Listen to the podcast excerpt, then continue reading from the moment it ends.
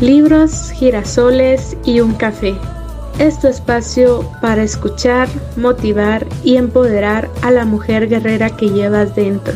En DMAG te damos la bienvenida.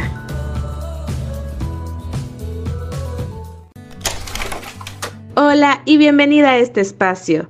Te saluda de nuevo Maggie Pineda, tu compañera de viaje. En esta ocasión, la nueva aventura con DMAG se llama Ya te dije adiós ¿Y ahora cómo te olvido? de Walter Rizzo, una guía de cómo sacarse al ex de la cabeza y el corazón. La experiencia en la que nos vamos a embarcar a partir de hoy es única, como el resto de libros que ya tenemos en la lista de reproducción, los cuales también te invito a escucharlos. No olvides que tienes la oportunidad de acompañarnos en nuestras redes sociales y en nuestros otros canales aquí mismo en Spotify para complementar a estos audiolibros muchísimo más contenido de valor. Los enlaces los encuentras en la descripción de este episodio.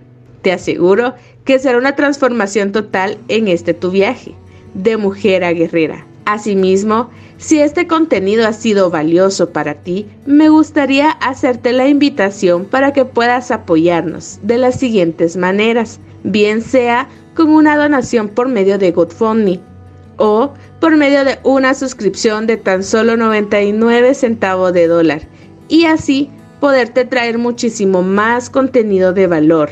Los enlaces también los encontrarás en la descripción de este episodio. Así es que, sin nada más que agregar, comencemos. Ya te dije adiós y ahora, ¿cómo te olvido? Una guía para sacarse al ex de la cabeza y el corazón. Walter Rizzo. Capítulo 3. La dignidad por encima de todo. Si quieres ser respetado por los demás, lo mejor es respetarte a ti mismo. Solo por eso, solo por el propio respeto que te tengas, inspirarás a los otros a respetarte. Fjord Dostoevsky El autorrespeto, a pesar del amor y por encima de él. En la desesperación o el afán por producir un acercamiento o intentar recuperar a la persona amada, mucha gente pasa los límites del autorrespeto, se doblega o negocia con sus principios. En esos momentos no estamos bajo los dictados de nuestra razón. Lo que nos gobierna es la angustia que genera la pérdida y simplemente nos traicionamos a nosotros mismos. ¿Habrás sentido esto alguna vez ante un amor imposible o no, o no correspondido? No hay recato ni pudor, ¿Te ha ocurrido así en la lejana adolescencia?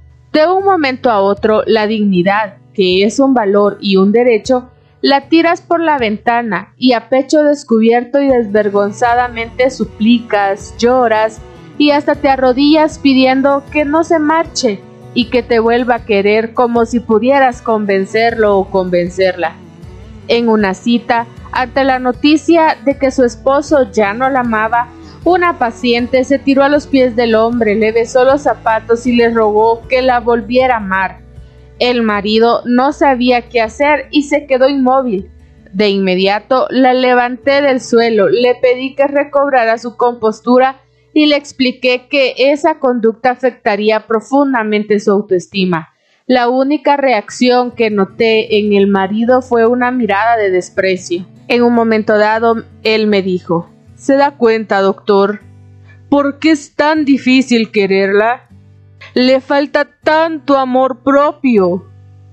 Después de esa reunión, ella continuó mendigando afecto por varias semanas sin obtener resultado, hasta que un día cualquiera se cansó de suplicar, entró en un profundo abatimiento y tristeza, y no tuvo más remedio que empezar a procesar la pérdida de su pareja antes del año se sentía como nueva. ¿Por qué defendía tanto mi paciente una relación tan disfuncional? Alguna vez, en un momento de lucidez, me comentó, yo pensaba que no merecía nada mejor. Su autoestima andaba por el piso. Mucha gente no se basta a sí misma y requiere de la aprobación y el visto bueno de los demás para sentirse segura. Pero ¿Cómo sentirte digno si se cree que la valía personal la deciden los demás? La dignidad Es una tarea personal, una construcción intransferible. Si me preguntas cuánto vales, mi respuesta categórica es no tienes precio. Los humanos no tenemos un valor de uso, sino un valor intrínseco per se. Vales en tanto eres humano, así tu pareja no te quiera en lo absoluto. Lucha contra la indignidad. Es posible que si ruegas y suplicas obtengas la atención de tu ex, pero será una atención negativa, con lástima o fastidio, y supongo que no es lo que buscas y necesitas. No es suficiente que la persona que amas esté a tu lado y ande de tu brazo. Hay que estar comprometido o implicado con el otro. Mostrar interés, ganas y empatía una escucha positiva, no lastimera y obligada. ¿Amarás con alegría a una persona que amenaza con suicidarse si no la amas? Esta presión destruirá hasta el último vestigio de amor sano. He conocido algunas personas que intentaron llamar la atención del otro amenazando con quitarse la vida y el resultado siempre fue negativo. Los ex entraban en pánico y sentían una profunda aversión y rechazo. Recuperar la pareja por miedo a que hagas una locura es una locura. El amor plañidero, quejumbroso y doliente es, además de patológico, insoportable. Insisto, si están contigo por pesar, mejor estar solo o sola. Sentir piedad no es sentir amor. Si quieres llorar, hazlo. Desahogarse es saludable, pero trata de hacerlo a solas o con alguien de confianza que te quiera de verdad. No des la impresión de ser una víctima necesitada de condolencias. Duelo y dignidad no son incompatibles. Una paciente, cada vez que le nombraban al ex, estuviera donde estuviera, soltaba el llanto. En el último mes andaba pañuelo en mano todo el tiempo. La conducta de hacer público su dolor sin la menor discreción o recalo, sin la menor discreción o recalo, hacía que la gente la tratara con pesar y aflicción, lo cual mantenía su papel de víctima e incrementaba aún más su sufrimiento.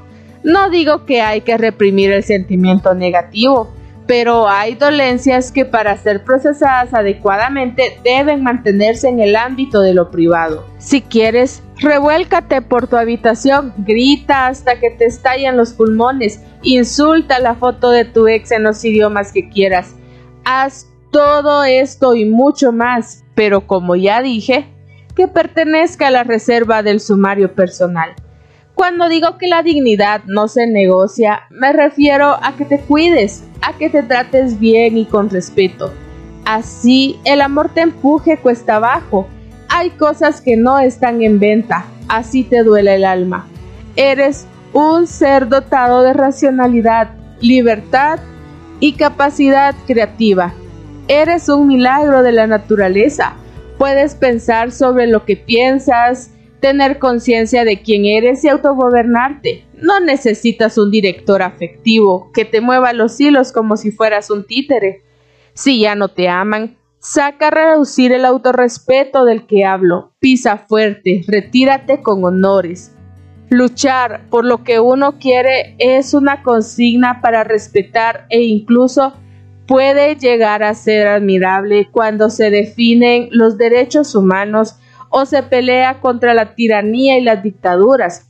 Pero aquí no hablamos de política ni sociología, sino de amores que se han ido o que son imposibles.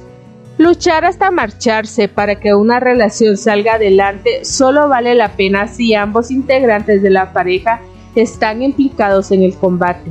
En el amor se lucha de a dos o se abandona el ring. Es imprescindible que exista cierta camaradería y complicidad afectiva cuando se pretende salvar una relación. Decir, por favor, salvemos este amor. Si al otro no le interesa en lo más mínimo, es perder el tiempo. Si no ves ni una pizca de esfuerzo o pocas ganas de parte del ser que amas, pues que se vaya, cambia de lucha, que la reconquista se vuelva en ti mismo o en ti misma. Procesar la pérdida adecuadamente conlleva al menos dos transformaciones esenciales del yo, que se sienten intensamente, una mayor libertad interior y una nueva visión del mundo. Ya no te atarás a nadie y tu mirada no será la misma.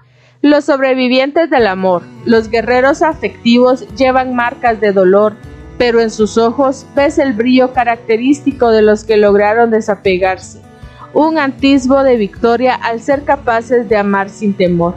Yo sé que estás con luto interior y exterior. Tu cuerpo, tu postura y tus gestos lo acreditan.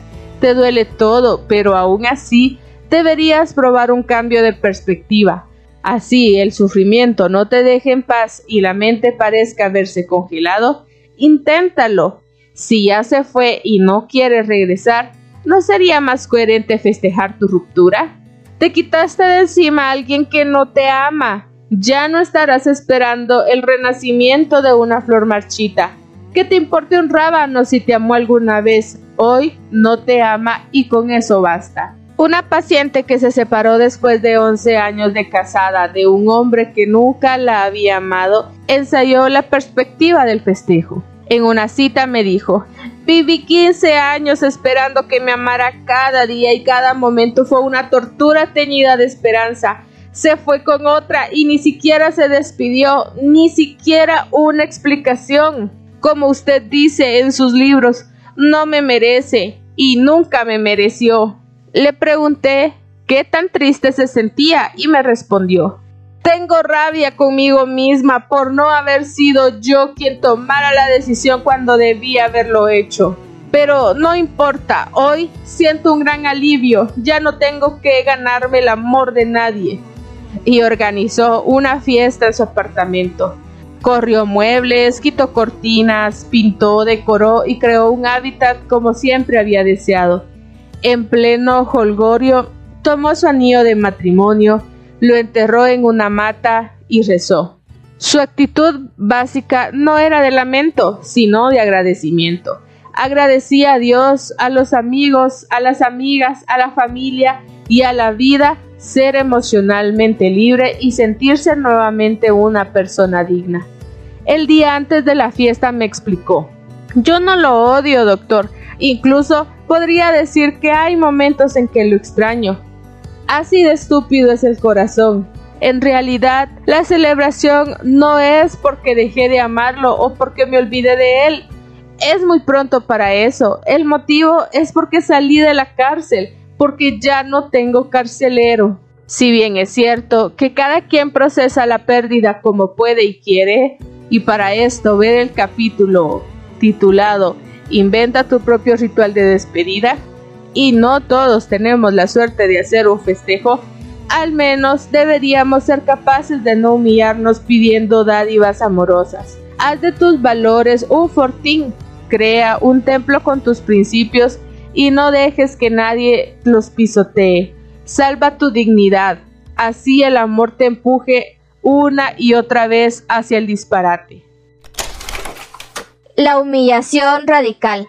Si has pensado doblegarte por amor, podrías caer en lo que denomino humillación radical, una forma de relacionarte con la persona que amas, eliminando en ti todo vestigio de humanidad rescatable. La humillación radical por amor no solo conduce al maltrato como tradicionalmente los conocemos, sino que se acerca a una forma de esclavitud afectiva. La persona humillada de manera radical se asume a sí misma como indigna, acepta lo peor porque cree que lo merece.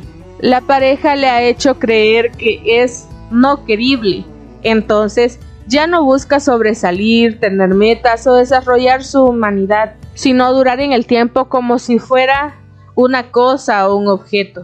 La premisa es cruel. No merecer respeto está en mi condición natural. La súplica de amor se vuelve rutinaria y normal. La actitud servil se pule con el tiempo y la persona asume que no puede y no debe aspirar a un amor noble y limpio porque en lo más profundo de su ser se considera despreciable. He visto muchos pacientes en este estado deshumanizado. La gran mayoría de mujeres cuya causa principal había sido una relación de dominancia y sumisión llevada al extremo. El proceso no solo ocurre porque se pisotea físicamente al otro, sino también y principalmente por pura indiferencia, una frialdad esencial con don de mando. Quizás la hayas visto funcionar en alguna persona cercana. Una ordena y dispone a su antojo y la otra obedece y se inclina. En ocasiones, esta dinámica de destrucción del yo, auspiciada por un aparente amor, puede ser muy sutil y disimulada porque la víctima colabora con el victimario y todo queda amañado, anestesiados por dentro y por fuera. En este tipo de relaciones, con el tiempo, la persona enamorada crea un miedo generalizado al mundo porque los considera amenazante. Si mi pareja me desprecia, el mundo también lo hará. De allí el aislamiento del que padecen y el apego al que ostentan el poder en la relación como único punto de referencia. Una paciente me decía resignada, no soy víctima de él, sino del amor que siento, no tengo otra cosa. Amar un depredador es autodestructivo. Y si ese amor es testarudo e irrevocable, peor aún. Es importante dejar claro que las pequeñas humillaciones se van sumando. Cada degradación va dejando su huella y alimentando un esquema de subyugación que va creciendo como un cáncer. En este contexto, algunas personas se acostumbran a sufrir. Una mujer presa de este sometimiento lo expresaba así. Cuanto más aguanto y más me doblego, más demuestro mi amor por él es la idea del sufrimiento como sacrificio por amor. Doy mi vida por ti, no solo la física, sino la del espíritu y la voluntad. Estas personas ni siquiera esperan ser amadas, se conforman con algún gesto mínimo de cortesía o alguna sonrisa de tanto en tanto. No existe en ellas la idea de que el amor debe ser recíproco. ¿Se puede salir de la humillación radical? No me cabe duda.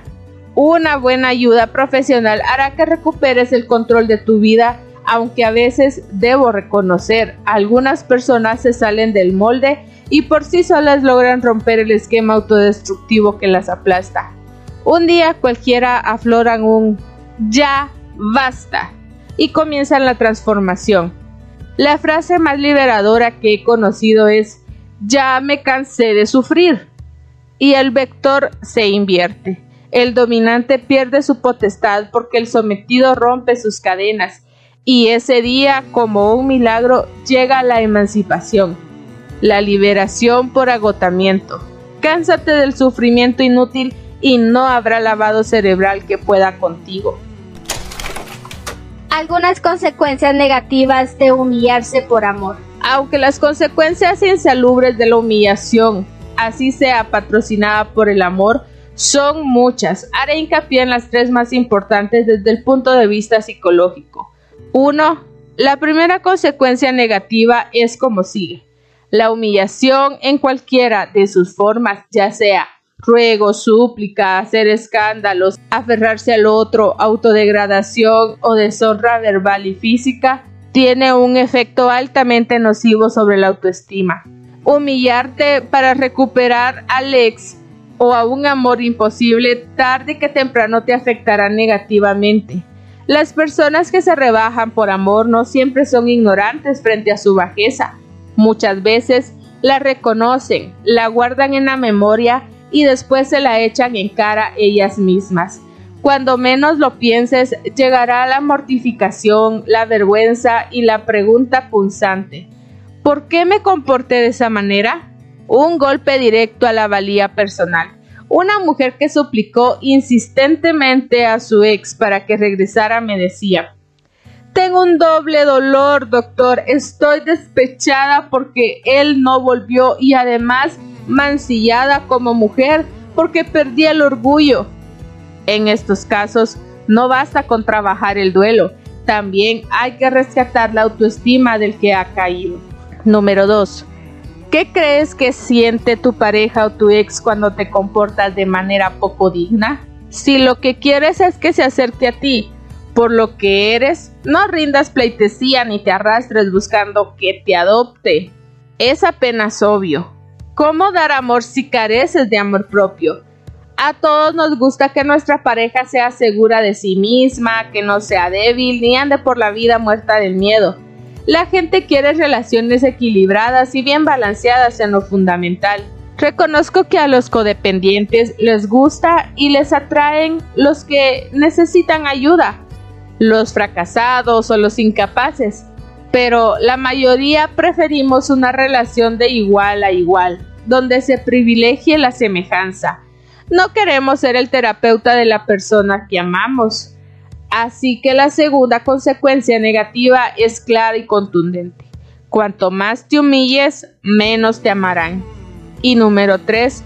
En muchas parejas, por no decir todas, de manera implícita o explícita, existe una lucha por el poder afectivo. El que necesita menos al otro podría, al menos en teoría, despegarse más fácil.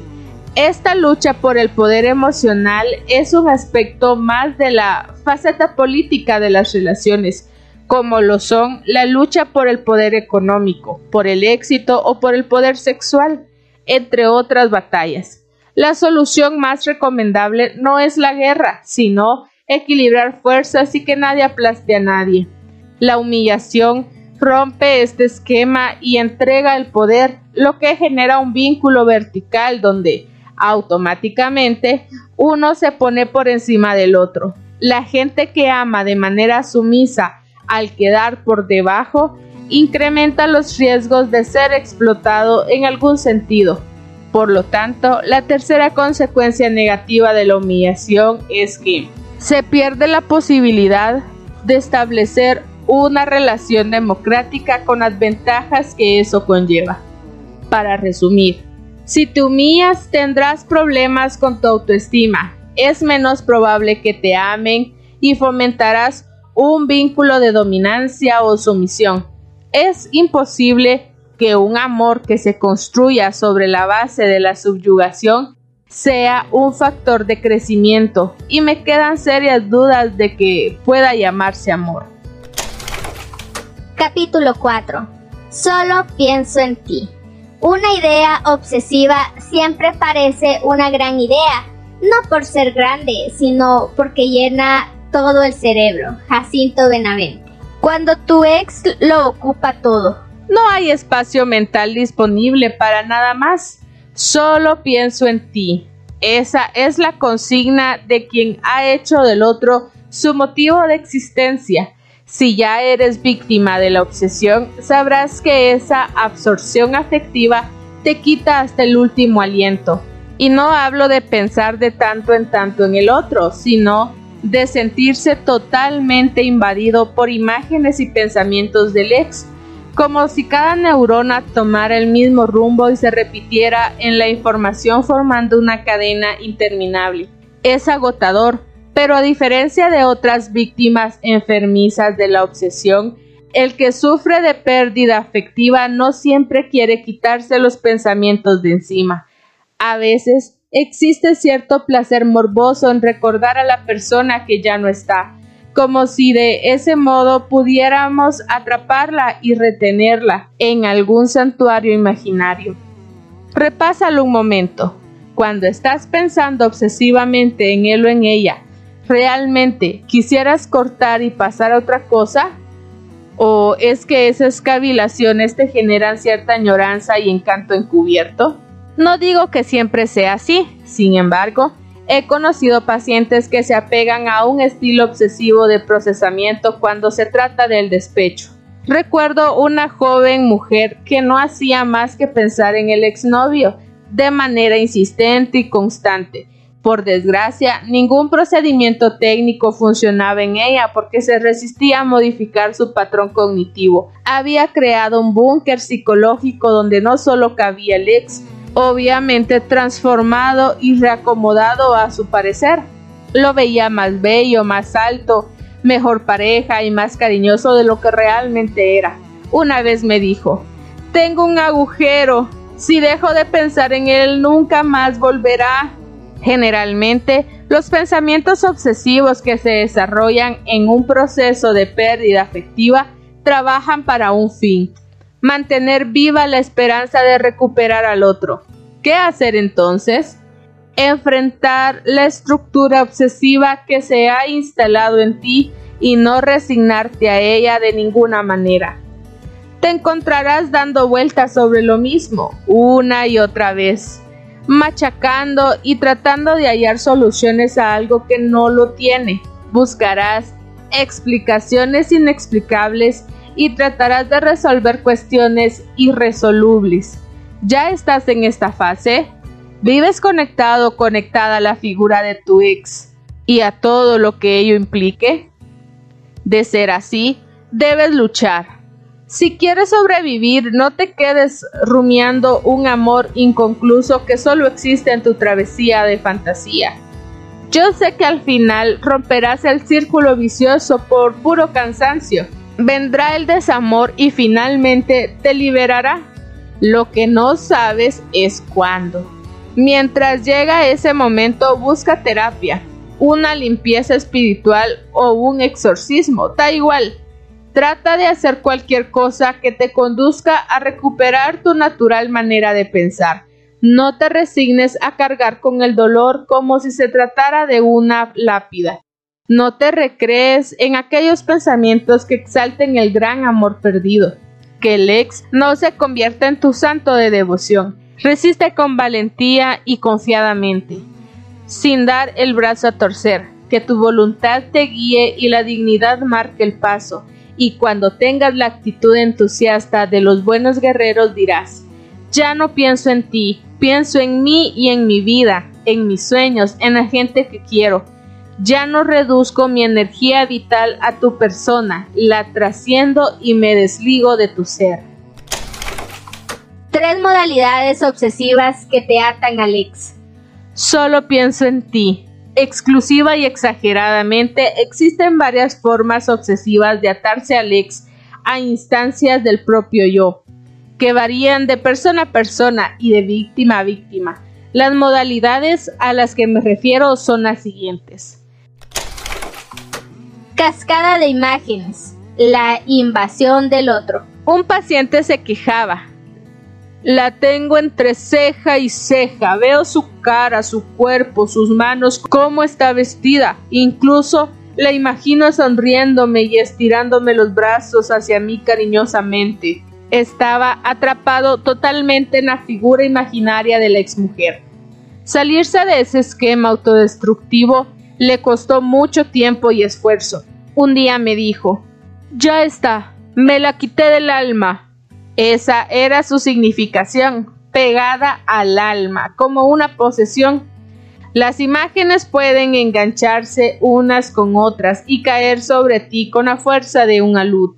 Y no solo eso, las personas muy imaginativas que sufren de despecho afirman que las evocaciones de la expareja se perciben como reales y no como un producto de la fantasía. En algunos casos, estas figuraciones llegan en forma de flashback y como ocurre en muchos traumas, resultan ser muy difíciles de controlar. De pronto y sin razón aparente, el recuerdo aparece inundándolo todo. Andar con él o ella a cuestas genera mucho malestar y no deberías resignarte a soportar esa carga. Como veremos más adelante, hay una serie de técnicas muy afectivas para hacerle frente al aluvión de remembranzas. No alimentes las imágenes de tu ex, no les des cabida. Pelea contra ellas tratando de reemplazarlas o simplemente eliminándolas.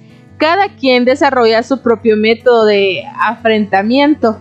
Una paciente me explicaba así su estrategia. Cada vez que su rostro se mete a mi cabeza, me quito la ropa y me doy una ducha fría. La imagen se desvanece en un instante. De más está decir que estuvo muchas horas bajo el agua. Pasado algún tiempo, muchas de las víctimas se cansan de sufrir y empiezan a oponerse a los pensamientos de quien fuera su ex, pero también es cierto que otras sucumben y quedan atrapadas en una madeja de espejismos y visiones del ser ausente. No entres en el juego de confundir lo real con lo imaginario. Trata de mantenerte con los pies en la tierra y que las imágenes no te dominen. Correlaciones amorosas. Todo me recuerda a ti. Hay personas especializadas en apegarse a los detalles. Los captan de la nada, los identifican a kilómetros de distancia y los incorporan a su mundo interior para establecer correlaciones y explicaciones de todo tipo, aunque resulten totalmente disparatadas. Una mujer recién separada me contaba con total normalidad. Ayer vi un pájaro gris en el cielo, pasó rápidamente sobre mí y alcancé a ver su forma. Era un pájaro flaco y estirado y entonces recordé una vez que estábamos en la playa y él juró que nunca me dejaría. Cuando le pregunté cómo había conectado los dos hechos, me respondió, en la playa habían gaviotas. Un señor mayor separado hace varios años y aún enamorado de su exmujer me decía con nostalgia. Voy por la calle y todo me recuerda a ella. Los árboles, los automóviles, la gente, cada cosa me trae un recuerdo de lo que vivimos juntos. Con ese nivel de condicionamiento, la mera respiración podría llegar a ser motivo para poder recordarla. Todo lo que vivimos juntos genera demasiada información para quitársela de encima o producir alguna extinción. En la estructura detallista obsesiva siempre habrá algún pormenor, por insignificante que parezca que te acerquen a tu ex, porque lo que compartiste fueron infinidad de momentos y estímulos de todo tipo. Lo ideal para tu salud mental es no dejarte seducir por la libre asociación y no entrar en el juego de las correlaciones amorosas, porque no habrá límite ni saciedad de tu parte. Siempre te quedará algo por completar o algún vacío que llenar podrías permanecer una eternidad buscando coincidencias y atando cabos sueltos. ¿Este es tu estilo? Pues sí lo es. Estás muy mal encaminada o encaminado. En principio, cualquier cosa se puede relacionar con cualquier cosa. En tu caso, son las ganas de mantener presente al otro lo que se encarga del rejunte ¿Te has puesto a pensar que tu ex quizás ni siquiera piensa en ti y menos en esos pequeños detalles sentimentales? Nuestra canción ya no es nuestra. Los parajes que transitábamos solos ahora son públicos y la comida que degustábamos cambiaron de sabor. Si el mundo ya no es de dos, ya nada es compartido. Por favor, deja de contabilizar hechos y vincularlos como si fueras un experto en estadística. En el adiós, la cotidianidad que te unía al otro se disuelve. El lazo solo queda en tu mente. Que tu memoria sirva para recordar lo que vale la pena, lo que te haga crecer como persona, lo que sea vital para tu supervivencia y que tu atención no se focalice en la infinidad de estímulos condicionados que te arrastran a un recuerdo desbocado. Memoria y atención relajadas, despreocupadas y funcionando en libertad. No gastes energía inútilmente. El pensamiento nostálgico. ¿Qué será de ti? Reminiscencias a ritmo de bolero, lentamente y hasta el tuétano pasedumbres del alma que no deja pensar en otra cosa. En cualquier momento se dispara la añoranza como la alarma de un carro sin abrir la puerta. ¿Qué será de ti? Y la mente se queda varada tratando de resolver el nudo y la duda, reflexionando en el lugar equivocado, el ayer. Las ganas de saber en qué anda el ex y qué está haciendo se multiplican y tratamos de investigar su vida actual. Así, poco a poco vamos armando una estructura melancólica y nos encerramos dentro. La nostalgia nos empuja a un mundo de pena y desolación, pero con un toque agridulce. Como dije antes, hay un poco de disfrute en recordar lo bueno que fue y ya no es. que nos mantiene enganchados a esos pensamientos como si fuéramos adictos a un apacible sufrimiento. ¿Qué hacer? La actitud combativa ayuda una vez más. ¿Qué será de ti? Pues lo ideal sería responder no tengo ni idea ni me interesa, pero con seguridad sería mejor cortar de raíz la ensoñación antes de que se produzca una relación en cadena y termines revoloteando por tu cuarto y suplicando a Dios que él o ella regrese a tus brazos. Sacúdete de las reminiscencias inútiles. No aceptes la pesadumbre rancia de revisar lo que fue o lo que podría haber sido si todo hubiese sido distinto. Muy enredado para una mente que presume de sana. No hay amor que justifique tal sufrimiento. No sé si habrás visto alguna vez personas que entran en este juego nostálgico y se quedan ahí por años, andan cabizbajos, se muestran especialmente existencialistas y con una actitud resignada de, bueno, así es la vida. Son insoportables, además contagiosos porque te empujan sutilmente a sufrir con ellos y a compartir su despechada y desconsolada visión del mundo.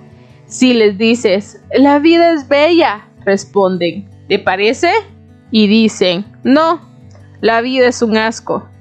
Simplemente dejan la pregunta abierta para que también dudes, porque para ellos nada tiene sentido después de la pérdida.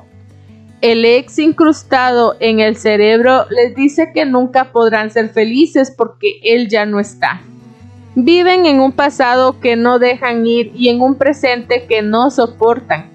Procesar adecuadamente la pérdida afectiva es muy difícil en estas condiciones. Si la nostalgia es más fuerte que tú e invade tu existencia, puedes darle permiso de que se active, pero solo a ciertas horas del día es una salida provisional que suele ayudar a que la melancolía no siga creciendo exponencialmente. Recuerdo una paciente que me decía, yo sé que no debo pensar en él, pero quiero hacerlo. No puedo evitarlo. Me gusta pensar en él, en los momentos vividos, en los sueños que compartimos, en lo que nos unía. Después quedo destruida, pero es como una droga, la necesito aunque me haga daño. Le aconsejé que creara un momento de conmemoración definido y organizado y sugerí que el horario de 4 a 5 de la tarde podría ser ese momento. En ese lapso debía conscientemente desenterrar o pensar en el ex hasta reventar. Ahí podía inundarse de lo que quisiera para revivir al hombre al principio le costó bastante prescindir de él durante el día, pero luego se acomodó a la idea de concentrar sus energías a las horas convenidas. De esta manera, poco a poco logró achicar la recapitulación afectiva hasta llegar a solo unos minutos diarios. Hoy ya se liberó del pensamiento nostálgico y si bien el ex aparece a veces en su memoria como un relámpago, ya no se recrea en él y lo hace a un lado sin mucho esfuerzo.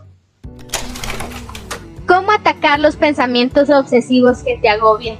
Veamos algunos recursos para hacerle frente a los pensamientos obsesivos relacionados con tu ex. Distracción. La distracción depende de los gustos y de la capacidad creativa de cada quien. Puedes distraerte de diferentes maneras, entablando una conversación con alguien, llamando por teléfono, viendo un programa de televisión, haciendo ejercicios extenuantes, leyendo un buen libro, incluso haciendo meditación. Cuando nos concentramos en lo que hacemos, la mente olvida los pensamientos por un rato. Un ejemplo típico ocurre cuando nos dejamos absorber por una buena película y durante hora y media o dos dejamos de existir para el mundo. No se trata de que olvides a tu ex de una vez por todas, sino de que rompas la secuencia obsesiva por un momento y te conectes al mundo y a tu persona nuevamente.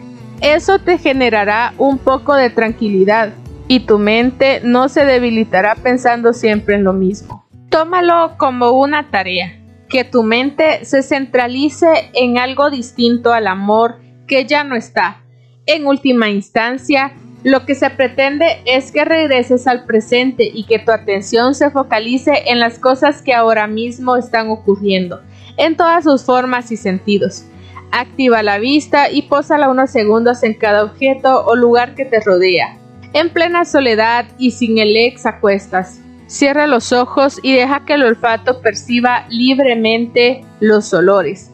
En plena soledad y sin el ex a cuestas o concéntrate en los sonidos lejanos y cercanos, en plena soledad y sin el ex acuestas. Abraza el aquí y el ahora hasta sus últimas consecuencias. Tu tarea es de centrarte para tocar la realidad y soltarte un poco de la imagen del viejo amor o los recuerdos que te provocan. Él o ella seguirán en tu memoria, pero como en una pelea de boxeo, habrás ganado un round cada vez que logres ponerte entre paréntesis los pensamientos recurrentes de quien fue tu pareja. Piensa, su alejamiento no solo te genera sufrimiento y añoranza de la mala, sino que también le roba capacidad a la mente. ¿Se justifica? ¿Qué clase de amor es este que no te deja vivir y te sustrae hasta el último resto de humanidad? Juega a que no te importa y distráete. Los segundos que recuperas al pensar sin obsesión son muy importantes para tu salud física y mental. Que te distraigas con algo y te olvides de tu ex por unos minutos o unas horas te demuestran que tu expareja no tiene todo el control y que hay algo en ti que todavía se resiste y no quiere dejarse doblegar. La técnica del stop. Los pensamientos se relacionan unos con otros, formando complejas cadenas altamente resistentes al cambio. La tarea consiste en bloquear los primeros eslabones de la cadena para evitar su propagación. Siguiendo con analogía del boxeo, este recurso es como si le pegaras un puñetazo en la barbilla al contrincante que si bien no lo noquea, produce bastante confusión y malestar en el rival. En tu caso, el golpe está dirigido a los pensamientos obsesivos sobre el ex. Para que veas cómo se utiliza la técnica, citaré un caso de mi libro Pensar bien, sentirse bien. Uno de mis pacientes mostraba una secuencia de 30 pensamientos encadenados. Comenzaba por no le gusto a las mujeres y en menos de un minuto terminaba con pasaré mi vejez solo y abandonado. Sus intentos por detener los pensamientos negativos eran infructuosos, porque solo accedía a ellos al final de la cadena. Veamos cómo logró aplicar la técnica. Terapeuta. Vamos a tratar de bloquear el pensamiento negativo apenas este comience. Como usted ha podido observar, cada pensamiento se engancha con el siguiente, de tal forma que si los dejas funcionar en asociación libre, la mente terminará siendo una madeja de irracionalidad. Paciente. Eso me quedó claro. Fue difícil darme cuenta y captar el pensamiento apenas empezaba, pero ya soy capaz. Es como una alarma que se prende.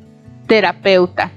Es una buena analogía se debe crear un sistema de emergencia que active una señal, algo así como primer pensamiento activado o segundo o tercero. Lo importante es no ser pasivo o ignorante ante la conformación de la cadena. Veamos ahora qué sigue. Quiero que cierre los ojos y que conscientemente active el pensamiento negativo inicial. Yo no le gusto a las mujeres. Una vez lo logre, Quédese con el pensamiento y avíseme levantando la mano. Cuando el paciente levantó la mano, di un fuerte golpe sobre la mesa y dijo, stop, stop, no más. El señor pegó un salto y abrió los ojos sin comprender lo que estaba pasando. Paciente, ¿qué pasó? Terapeuta, acabo de aplicar la técnica de la detención del pensamiento. Trate de pensar otra vez en el pensamiento negativo. Inténtelo. Paciente, no puedo, no sé en qué estaba. Terapeuta, se disolvió la cadena, se cortó el flujo de la información. Paciente, bueno, sí, es verdad, pero usted no pretenderá que yo haga esto en público. Creerán que estoy loco. Terapeuta. Si nadie lo ve, puede hacerlo tal cual. Decirse a usted mismo, stop, alto, o utilizar otra palabra que le resulte cómoda relacionada con la detención y golpear sus manos con fuerza. Sin embargo, usted también puede activar un stop interno. Intente otra vez volver a su pensamiento negativo y concéntrese de nuevo en la idea de que no tiene éxito con las mujeres. Cuando alcance a estabilizar el pensamiento, aplique el método. A los pocos segundos, el paciente gritó, ¡Alto! ¡Basta! y golpeó el escritorio con ambas manos. Luego esperó unos segundos, abrió los ojos y dijo con alivio, ¡Sí funciona! Ya no puedo pensar en ello. Terapeuta. Bien, vamos a repetir el ejercicio tres o cuatro veces con otros pensamientos, pero en cada intento irá disminuyendo el volumen de la palabra alto hasta convertirla en un susurro apenas audible y que finalmente se transforme en puro pensamiento. Cuando llegue a ese punto solamente pensará en la palabra stop o alto y ya no dará ningún golpe. ¿Listo? Se denomina lenguaje interno, similar al aprendizaje inicial de la meditación. Recuerde que lo más importante es detener el pensamiento en sus inicios. Esto no eliminará el problema de fondo, pero le permitirá sentir alivio y desarrollar un sentido de autocontrol y dominio. Como pudiste observar, el procedimiento no es difícil de aplicar y una vez lo aprendas podrás mandar a la lona a más de un pensamiento negativo o molesto, incluidos los del ex. Pantalla de cine en blanco. Siéntate y cierra los ojos. Imagina una pantalla de cine en blanco verás en ella aparecen figuras, formas y personajes que se enredan entre sí. Eso indica que tu mente está trabajando activamente. La meta es que intentes dejar la pantalla de cine completamente en blanco. Puedes concebir que estás en un cine esperando que empiece una película y lo único que tienes al frente es el telón cada vez que aparezca algo o alguien sobre el lienzo, vuelves a tu butaca y miras al frente una y otra vez. Siempre estarás pendiente de ver la pantalla de cine en blanco. El ejercicio puedes hacerlo las veces que quieras o cuando sientas que el pensamiento te agobia. Lo ideal es acompañar el ejercicio con una respiración suave y relajada y también con alguna música instrumental que te genere cierta paz interior. Evitar determinadas actividades que te recuerden al ex de manera intensa y persistente. Hablar de él o ella todo el tiempo y con diversas personas. Con esta conducta, lo único que lograrás es que tu ex sea el tema principal en todas partes y de paso lo mantendrás vivo y actualizado en tu memoria. Es preferible que cuando estés con otras personas hables de otras cosas es posible que te pregunten cómo sigues y entonces no tendrás más remedio que tocar el tema. Lo importante es que no te regocijes en ello, que no busques cómplices que por amabilidad decidan escucharte hasta el hartazgo y te sirvan de excusa para sacar al ex a flote. Este hábito parlanchín no solo afecta tu duelo o incrementa las obsesiones, sino que también te convierte en una persona insoportable para la gente. Ay, espero que hoy hable de otra cosa. No digo que no tengas confidentes o amigos íntimos a quien contarle las cosas cuando estés mal. A lo que me refiero es a la mala costumbre de tener a Alex en la punta de la lengua toda hora. Ver compulsivamente fotos del amor perdido. Obviamente, si te metes de lleno en los recuerdos por la vía que sea física o internet, y dejas que los álbumes de fotos te invadan, alimentarás el pensamiento obsesivo. Yo sé que a veces te provoca hacerlo y te sientes como una buena caja de pañuelos desechables y una copa, pero ese paseo fotográfico es como si le echaras sal a la herida. La imagen del otro disparará un recuerdo y este se enganchará a más recuerdos hasta formar una maraña lastimera que te irá absorbiendo y quitando fuerzas. Al poco tiempo no podrás pensar en nada más. Maldecirás a la vida y a todo cuanto te rodea. Entrarás a un agujero negro de la mano de tu amor imposible.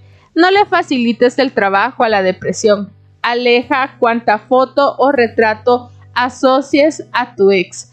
Ponlos en una caja fuerte y olvida la combinación hasta que el amor que hoy te perturba no te produzca ni cosquillas. Oír música no recomendable en tu estado. Una actividad especialmente riesgosa para la salud mental es lo que podríamos llamar el despecho musical. Como un melómano fuera de control, te sentarás a escuchar cuantas canciones te recuerden al ex. Baladas, trovas, boleros o coplas, da lo mismo, todo vale para sentir su presencia. La música activa nudos emocionales que guardas en tu cerebro y una vez activados Tal como vimos antes, estos nudos arrastran todo lo que sea compatible con ellos, haciendo que la evocación tenga un efecto de cascada. Una paciente me decía angustiada que no se podía quitar al ex de la cabeza y lo que hacía todas las noches como un ritual perverso era escuchar las canciones que había compartido con su exnovio, metida debajo de una cobija y agarrada a un enorme oso de peluche que olía a él. ¿Cómo diablos iba a quitárselo de encima? Cada compás sugestivo movía millones de neuronas que de manera ordenada creaban el ritmo de su desesperación.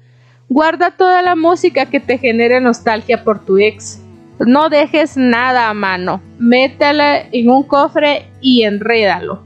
Sácala de tu ordenador, cambia las emisoras de la radio, vuélvete sordo o sorda hasta que llegues a la revolución antimusical.